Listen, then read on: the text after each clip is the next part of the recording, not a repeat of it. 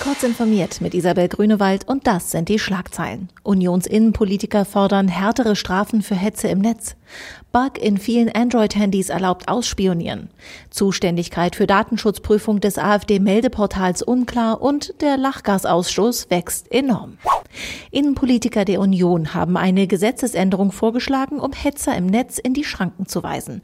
Konkret geht es um die Wiedereinführung des Straftatbestands Befürwortung von Straftaten, der 1981 abgeschafft worden war. Die beeinflussende Rolle, die aggressive Posts im Internet bei politisch motivierten Straftaten spielen, wird immer offensichtlicher, heißt es in einem Brief an Bundesinnenminister Horst Seehofer, den der CDU-Abgeordnete Alexander Trom verfasst hatte und der von weiteren Unionspolitikern unterzeichnet wurde.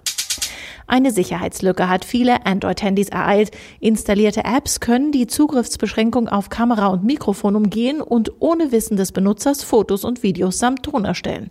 Hat die böswillige App den üblichen Zugriff auf gespeicherte Daten, kann sie die Fotos und Videos auch an einen Server übertragen. Betroffen sind zumindest Android-Handys mit Kamera-Apps von Google und Samsung, möglicherweise aber auch andere Android-Mobiltelefone. Google hat Anfang Juli ein Update für seine Kamera-App herausgebracht. Samsung hat inzwischen nachgezogen.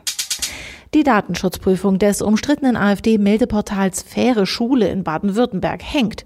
Weder Landesdatenschutzbeauftragter noch Landtag sind nach eigenen Angaben dafür zuständig.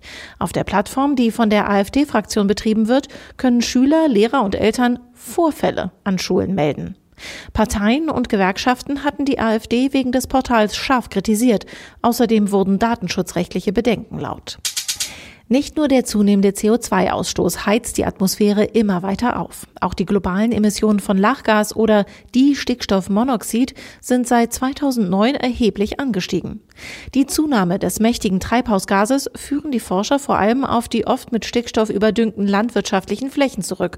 Hinzu kommen auftauende Permafrostgegenden, aus denen dieser einst gebundene Klimakiller entsteigt. Diese und alle weiteren aktuellen Nachrichten finden Sie ausführlich auf heise.de.